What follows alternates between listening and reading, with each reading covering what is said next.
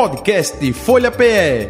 Análise das principais notícias do dia no Brasil e no mundo. Entrevistas e informação com a credibilidade da Folha de Pernambuco.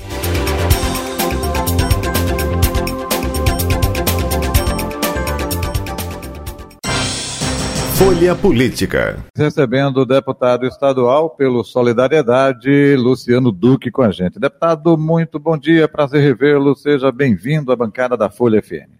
Bom dia, Jota Batista. Um prazer voltar aqui novamente. Bom dia, Betânia.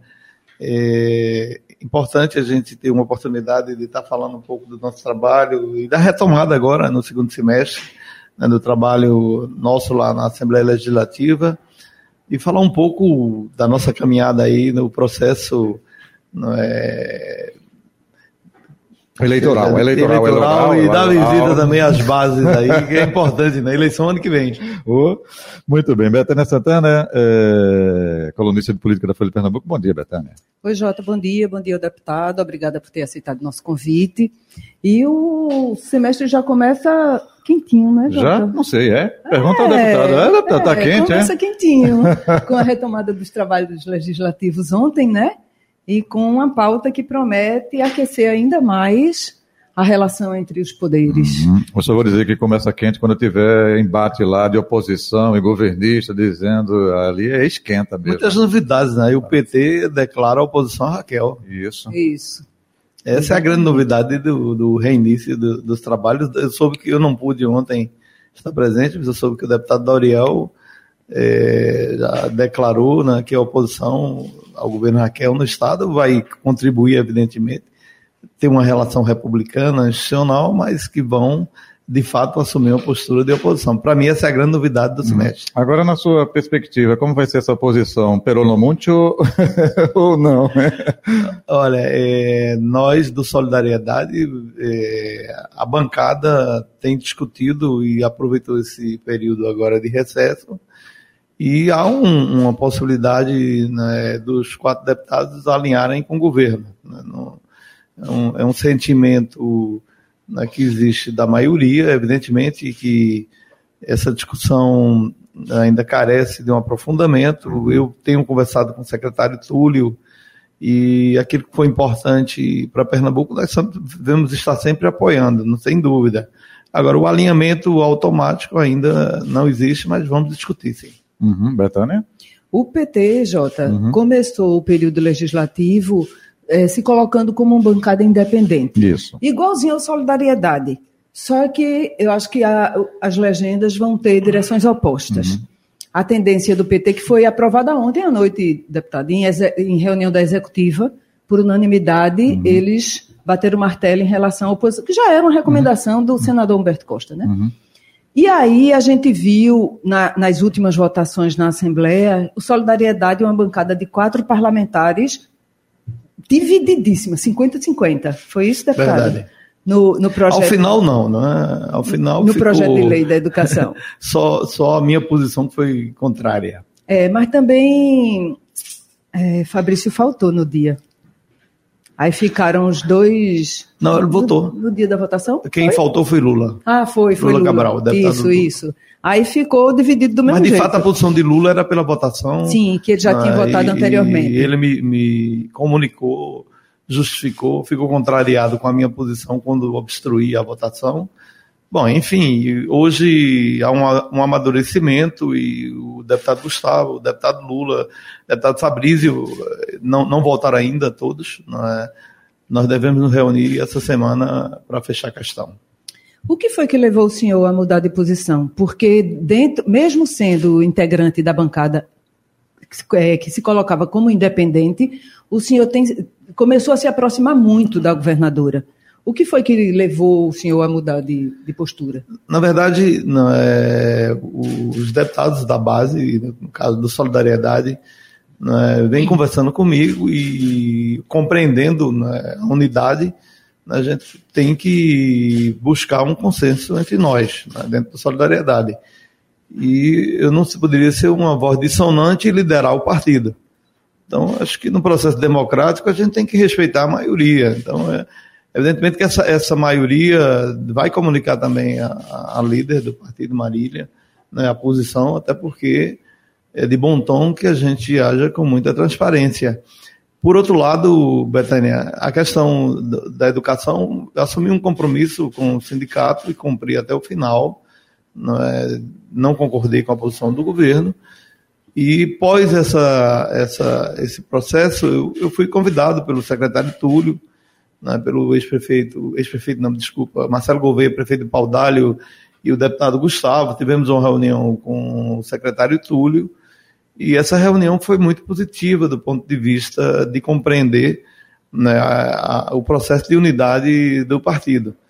E a partir disso, eu entendi que é possível o diálogo. A governadora nos chamou para participar da abertura do Festival de Inverno lá em Garanhuns. Né? Eu fui convidado para o lançamento do programa Morar, Morar Bem. Morar Bem. E te confesso que fui surpreendido. Eu fui prefeito em oito anos, nós tivemos o maior programa habitacional da história da nossa cidade. Mais de 6 mil casas foram financiadas pelo Banco do Brasil, pelo, pela Caixa Econômica do programa Minha Casa Minha Vida. Serra sofreu um crescimento, teve um crescimento muito grande na área de, de habitação, além do, do Minha Casa Minha Vida, faixa 1, onde nós entregamos quase 2 mil casas, deixamos 900 em em fase de conclusão, com 95% da obra. Após a, o, o, afastamento de Dilma, essa obra foi abandonada. O governo Temer não se interessou, o governo Bolsonaro muito menos, e o presidente Lula voltou agora, e, a, o governo Raquel Lira também vai entrar com, com recursos para as obras complementares. E fui surpreendido lá nesse lançamento do programa com uma ideia genial. Eu acho que eu parabenizo a secretária Simone né, por trazer essa inovação no programa em Pernambuco seja, a entrada do empreendimento no valor de 20 mil reais será financiada, é, será paga pelo governo de Pernambuco. Então, isso cria uma condição para o cidadão de classe média, assalariado, que ganha na faixa de um a dois salários mínimos, né, não ter que vender uma moto, não ter que vender um veículo, uhum. É, muitas vezes não ter como dar essa entrada, e dar a possibilidade é, do trabalhador dar uma entrada na sua casa, trocar né, o aluguel por uma prestação de uma casa. Ou seja, isso é fantástico, de 170 a 190 mil. A previsão já tem recursos da ordem de 200 milhões, que eu acho que eu creio que deve ser recurso desse empréstimo que nós autorizamos na Assembleia, Sim. mas segundo a governadora, é, vai estar disponível 400 milhões de reais para financiamento imobiliário no estado de Pernambuco, o que aquece a construção civil, gera emprego, gera renda, é um dinheiro que circula nos municípios, circula no estado, porque é o tijolo, é a telha, é a madeira, é a mão de obra, né, é o piso comprado aqui no estado, ou seja, um, um dos setores né, que mais gera emprego é a indústria de construção civil. Então, eu vi depoimentos de empresários, inclusive de fora, de São Paulo, né, de Minas, dizendo, olha, Pernambuco começou muito bem com esse programa Morar Bem e eu bati palmas para o governo e acho que iniciativas como essa só vêm contribuir com o desenvolvimento do Estado e, fundamentalmente, né, trazer a solução de vida, né, porque um teto, uma casa, é o sonho de todo cidadão que paga aluguel. Quem paga, paga aluguel, eu já paguei, eu sei o que é isso. Todo final do mês, aliás, eu estou pagando aqui em Recife também.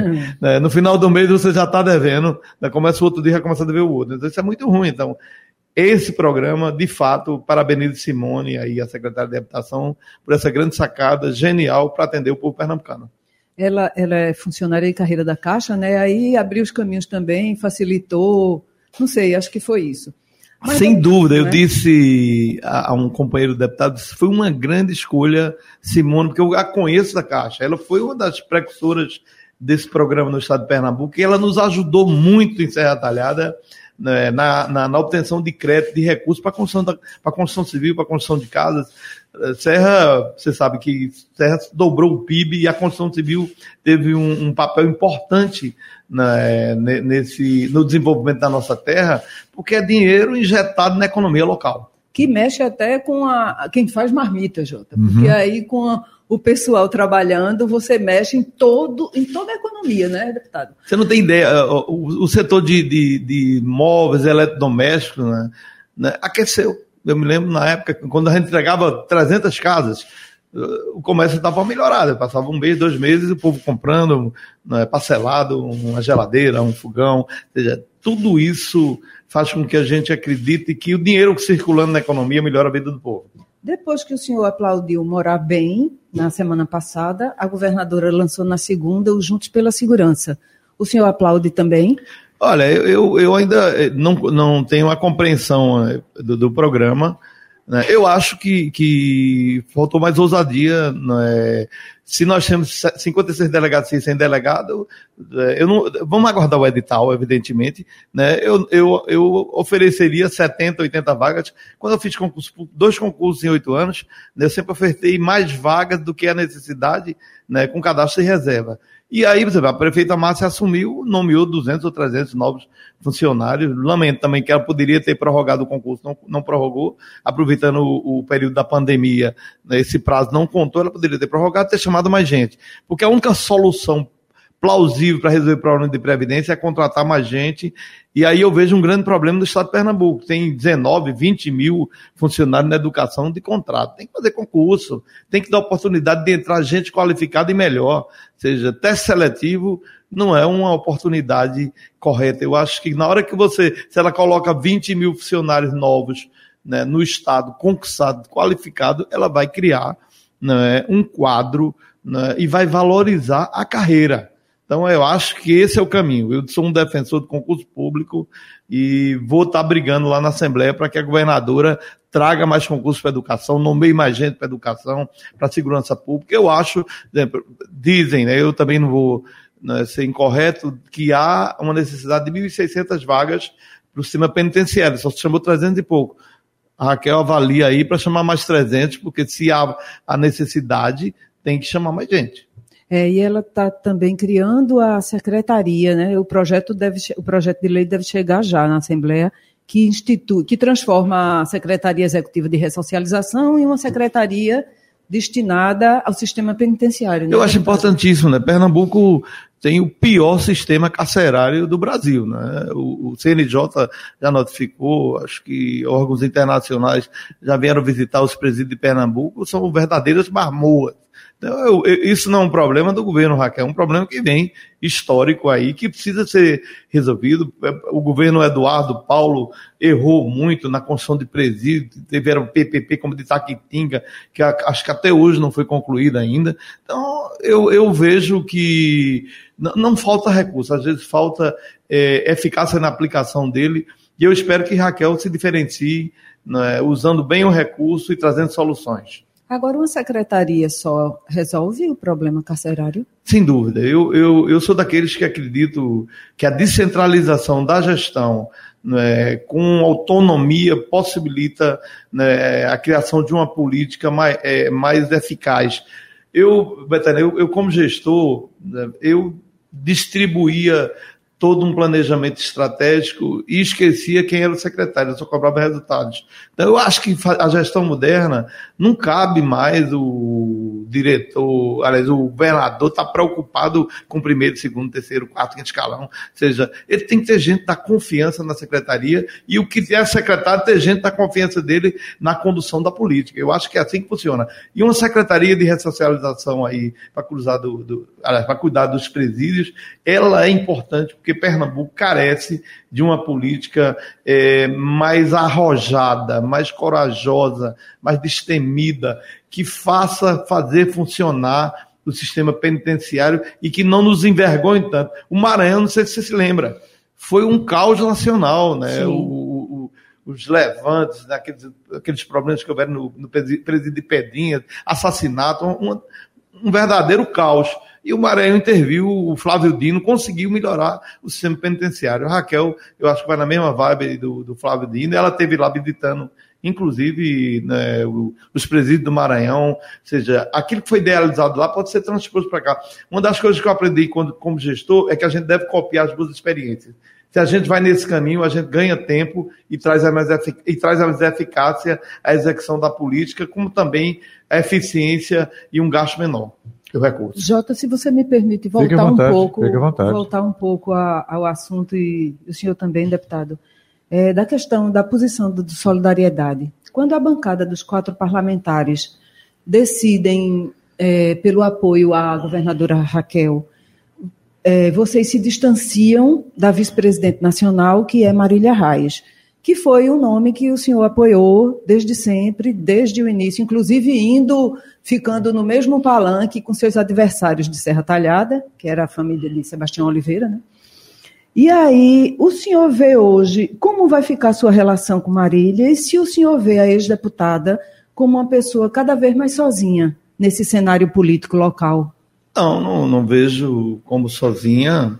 Na, na política, sempre há de haver discordâncias. Né? A gente não pode compreender que tem uma razão sozinho. Agora, uma decisão coletiva, ela precisa também ser compreendida e respeitada seja, o Solidariedade vem com uma postura de apoiar Pernambuco, apoiar uma gestão. Evidentemente né, que essa compreensão tem que haver por todos. Né? Marília admite já dialogar com o PSB. Nós fizemos oposição ao PSB a vida inteira. Né? Eu fui oposição a Paulo Câmara oito anos é, Marcelo Gouveia, Gustavo, oposição da mesma forma. Lula se transformou né, num adversário do PSB por muito tempo, né, foi alijado do processo. Fabrício não, fez parte com Sebastião por um tempo da base, mas ao final também é, se afastou. Então, essa compreensão, né, esse debate, ele vai acontecer internamente e eu espero que a companheira entenda né, que nós temos a autonomia de escolher o que é melhor para os nossos mandatos e para o partido em Pernambuco. E a tendência é que os quatro, os quatro parlamentares sigam na legenda, então, mesmo havendo essa, esse rompimento com a vice-presidente? Considero um rompimento, né? eu considero é, uma visão diferente de mundo e de política, né? mas compreendendo também e respeitando a posição dela. Lá, mais à frente, nós não sabemos, Marília vai ser senadora, Marília vai ser é, deputada estadual, federal, não sei. Nós temos um, um, apreço enorme por ela, temos um respeito enorme por ela e podemos estar juntos em outros projetos. O deputado, e agora o senhor me dizendo aí, o senhor nos dizendo que vai, que vai ficar é, mais perto da governadora, é interessante ouvir essa postura, porque é justamente quando Márcia Conrado, quando o partido de Márcia Conrado, que é o PT, declara oposição a Raquel. Betânia foi buscar isso no Arco da Velha, viu? No, acho que foi no, no, no pé do arco-íris. Não, mas veja como, como são essas coisas do mundo político. Na verdade, essa decisão ela, ela começou a ser amadurecida né, início de recesso. Eu fui chamado, o Marcelo Gouveia, e Sim. fez algumas ponderações, dizendo: Duque, você é uma, um cara importante para a gente, a gente está unido aqui, e você hoje é uma voz dissonante dentro do partido. Você foi escolhido líder do partido.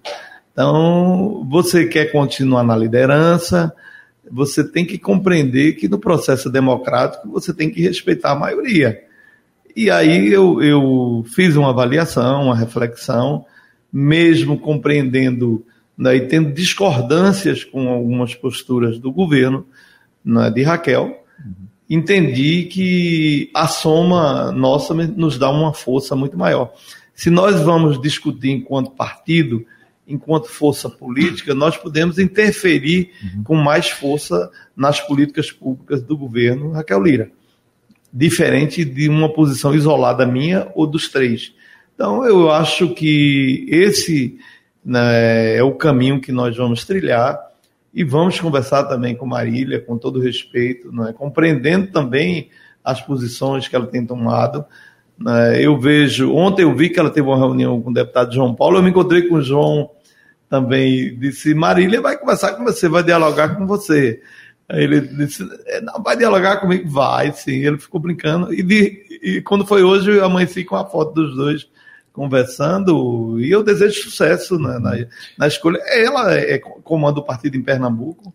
Ela pode escolher um caminho diferente do nosso e a gente vai respeitar. E, e até como fica essa relação justamente do partido? Eu me lembro que Lula Cabral teve aqui conversando com a gente, e ele disse, olha, nesse período de recesso, Paulinho da Força está aqui, justamente, não foi? O senhor, o senhor chegou a se encontrar com o Paulinho da Força, que preside o partido nacionalmente? Não. Essa questão local é algo à parte? Vocês têm liberdade, é, mesmo que a presidente, é, no caso, é, é, Marília tenha outra é, visão, outra postura? Olha, é, é, o mesmo processo de convencimento, é, não significa que Marília tem que vir para a base de Raquel, ou apoiar ou não apoiar Raquel. Ela pode ter uma visão diferente nossa, uhum. como ela comanda o partido, mas ela tem que respeitar quatro deputados que foram eleitos né, com uma votação expressiva e que se tomam uma posição dentro da Casa Legislativa em apoio às políticas do governo do Estado de Pernambuco. Ou seja, não pode também e querer impor a sua vontade isolada né, a quatro deputados que representam os interesses de várias regiões do Estado. Uhum. Eu não, não creio que ela vá é, tomar decisões antidemocráticas. Assim como eu compreendi que a maioria deve ser respeitada, ela também tem que respeitar a nossa posição. Você chegou a se encontrar com o Paulinho da Força ou não? Não, não. Acho que ele nem teve aqui, você Jota, porque ah. eu fui eu, atrás eu... dele e não encontrei. O que existe, de fato... Eu disse, não, não sei. Existe um, um processo, inclusive, é, de, ou de fusão, ou de incorporação de partidos, e eu sei que o Solidariedade está discutindo com alguns partidos nacionalmente. Né? Eu não sei. Uma começou uma discussão é? com o PDT, PSB, depois com o PSDB. Então, isso vai acontecer. É, é da natureza do processo político né, haver um enxugamento partidário, porque na verdade, os partidos eram siglos, são ainda alguns siglos uhum. de aluguel. Uhum. E isso é muito ruim para a democracia. Né? Mas o senhor fala em uma articulação é, de composição natural ou de, forma, de formar uma federação mesmo? Na verdade, esses partidos menores, eles funcionam como um. O cara tem um dono, né? O Paulinho é quem decide. Se ele decidir com a maioria dos diretórios que são nomeados por ele, né, fazer uma fusão ou incorporação de um outro partido, como já foi feito no PROS, né? Solidariedade Sim. incorporou o PROS. Isso. Não houve fusão. Se tivesse havido fusão, todos os deputados do, do Brasil estavam do Solidariedade livres para mudar de partido. Mas ele foi sábio, não é? Inteligente. Ele incorporou o PROS. Então, nós do Solidariedade não podemos sair do partido. E é, eu creio que esse, esse processo irá acontecer pós-eleição de, de prefeitos. Né? Haverá com certeza muitas mudanças partidárias no país e nós vamos ter uma quantidade menor de siglas, o que vai trazer uma dificuldade enorme nessa, dessas próximas eleições. Você sabe que diminuiu, agora é a quantidade de vagas mais um. Você tinha 50%, ou seja, havia uma, um, não havia a coligação, mas havia mais candidatos né, para que se houvesse a possibilidade de, eleitoral de eleger mais, mais candidatos. Com a dificuldade dos 30% de mulheres, porque as mulheres, aí eu, eu, eu vou fazer uma convocação, mulheres pernambucanas, participem do processo político. Né? Vocês têm que também. Eu sei o que eu tenho escutado de prefeitos na maioria dos municípios do estado, que as mulheres não querem participar do processo político, eles têm dificuldade de montar a chapa. Né? Eu tive dificuldade enquanto prefeito lá em Serra Talhada e sei que a maioria dos prefeitos uhum. pernambucanos compreende até do Brasil né, que mesmo com a lei da cota, mesmo com mais recursos, as mulheres não querem disputar a eleição. Então, essa é uma grande dificuldade, e com um número menor né, de, cade... de vagas para disputar as cadeiras, isso vai nos trazer uma dificuldade enorme. E aí vem um outro aspecto: vão ser menos partidos disputando. Então, com certeza, né, as oportunidades serão é, mais difíceis, principalmente para a reeleição dos vereadores detentores de mandato. Até aproveitando, deputado Luciano Duque, é, perspectiva de crescimento é, de é, prefeitos, vereadores do seu partido aqui no estado de Pernambuco, qual a perspectiva que o senhor particularmente tem com relação a 2024, hein? Olha, eu, na verdade, eu tenho é, relação com três prefeituras no estado, a de Serra Talhada, a de Pesqueira e a de São José do Belmonte nós estamos costurando bases né, em vários municípios. Evidentemente que eh, a, a, maioria não são do nosso partido, já são pessoas que nos apoiaram. Entendi. Né, tem gente do PT, tem gente do Solidariedade, tem é, do PDT, tem do PP, tem Podemos. Então, nós vamos fortalecer essas bases independente da sigla partidária. Então, o Solidariedade né, com certeza terá algumas candidaturas a prefeito é, indicadas por nós, mas a maioria são é, chapas de vereadores. O, o deputado... Ainda tem tempo, Vamos Jota? Para uh, curtinha. eu fico no pé dela aqui, controlando. é, mas eu queria que o senhor me respondesse a pergunta que o senhor não respondeu. O, a sua posição de ficar ao lado da governadora o deixa mais próximo ou mais distante ainda da prefeita de Serra Talhada, Márcia Conrado, que foi sua vice? Olha, minha relação com a prefeita de Serra Talhada, ela já foi muito mais próxima. Hoje não. É, ela estabeleceu um processo né, de construção política que, do ponto de vista eleitoral, para mim é um, é um equívoco. É? Eu, quando a lancei candidata a prefeita de Serra Talhada, eu trouxe né, vários adversários, construí uma aliança para votar nela. E ela hoje constrói uma frente, uma aliança que vota contra mim. Ela trouxe todos os meus adversários para o governo, né, deu um espaço enorme e essas pessoas não votam comigo. Então, como é que eu posso ficar satisfeito com um grupo que eu vi crescer, né, eu fundei, eu ajudei a ela ser eleita e hoje ela tem uma postura de não fortalecer o nosso mandato, ao contrário, de enfraquecer. Então, isso faz com que haja um distanciamento. Eu disse e deixei claro lá em Serra Talhada que estou disposto a conversar com ela, dialogar com ela em bases diferentes. Né? Nesse modelo, eu prefiro né, que cada um siga o seu caminho.